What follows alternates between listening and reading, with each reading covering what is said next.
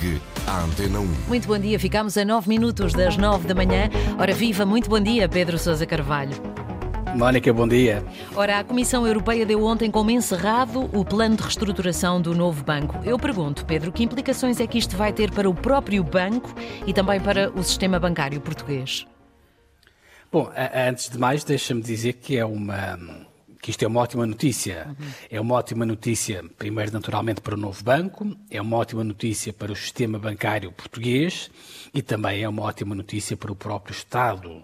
Eh, não nos podemos esquecer que os contribuintes eh, injetaram muitos e muitos milhões eh, para salvar o novo banco ainda está fresco aqui na nossa memória. Eh, eu recordo, para tentar aqui explicar esta história, que, portanto, em 2017, eh, quando o novo banco foi vendido, eh, na altura o Estado comprometeu-se a injetar até 3,9 mil milhões de euros de dinheiros públicos. E na altura, para não desvirtuar as regras da concorrência, a Comissão Europeia disse o seguinte: muito bem, vocês podem meter dinheiro público no novo banco, mas em contrapartida, o banco vai ter de emagrecer através de um tal plano de reestruturação. Sim. E a novidade ontem, é, dada pela Comissão Europeia, é precisamente que este plano de reestruturação finalmente chegou ao fim, ou seja, o novo banco está finalmente livre das amarras de Bruxelas. Para o novo banco, como eu dizia, portanto, é uma excelente notícia, porque este plano, como deves imaginar, implicou imensos sacrifícios. Eh, desde 2017, o banco já teve de encerrar 130 balcões e mandar embora eh, quase 1.300 funcionários. E, ainda por cima o banco foi obrigado a alienar e a vender alguns ativos que tinha valiosos. Estou a pensar, por exemplo, no negócio que tinha da banca em Espanha. Enfim, foi obrigado a, quase que a fazer uma dieta forçada. Uhum. Um, o novo banco, portanto, com o fim deste processo, também fica livre agora para poder participar, eh, se os acionistas assim o entenderem, em algum tipo de consolidação, de movimento de consolidação na banca.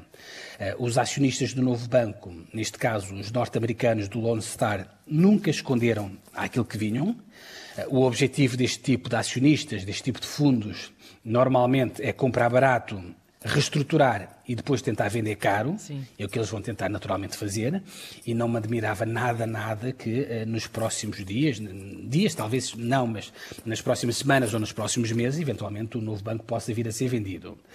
Uh, além do novo banco, como eu dizia no, no início, portanto, esta também é uma boa notícia para o próprio sistema bancário português, uh, porque esta é a primeira vez desde há muitos, muitos anos que Portugal não tem nenhum banco a cumprir um plano de reestruturação Sim. imposto por Bruxelas. Uhum. Eu recordo que antes do novo banco, e tu provavelmente também te recordas, a Caixa Geral de Depósitos também esteve numa dieta forçada claro. muito parecida com esta do novo banco. Uh, aliás, o Banco Público esteve muitos anos, não tenho muito bem memória, mas acho que cerca de seis ou sete anos também num plano muito parecido com este. Uh, enfim, além de ser uma boa notícia para o novo banco, para o sistema bancário, também, obviamente, e principalmente, diria eu, eh, é uma excelente notícia para os contribuintes portugueses. Nós finalmente eh, vamos deixar de sustentar o novo banco com dinheiro dos nossos impostos. E neste plano, esta saída do novo banco do processo de reestruturação tem, eh, se quiseres, duas, duas consequências imediatas. Por um lado, como explicava ontem, o Banco de Portugal, o novo banco, vai deixar de poder buscar dinheiro ao mecanismo de capitalização pública, portanto, que é um mecanismo eh, que é financiado com dinheiros públicos e da banca.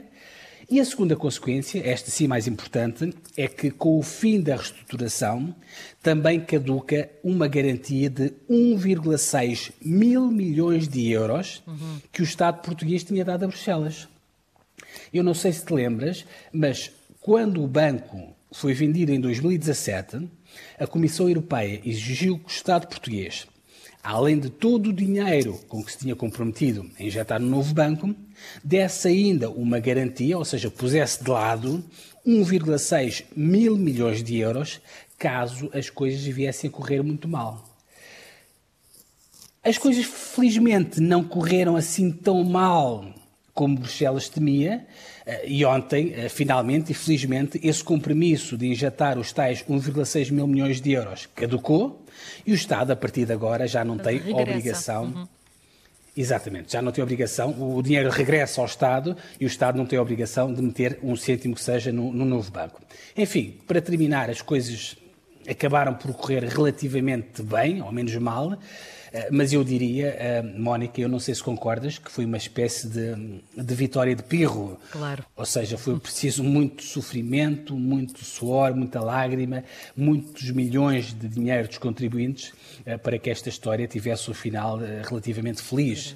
Agora é fazer figas para que nos próximos anos, anos não, próximas décadas sim, ou mais. décadas. Sim. décadas, exatamente. Não sejamos novamente chamados a resgatar nenhum banco, porque já se percebeu que é um processo demasiado penoso, doloroso para toda a gente, eh, sobretudo para, para os cofres públicos.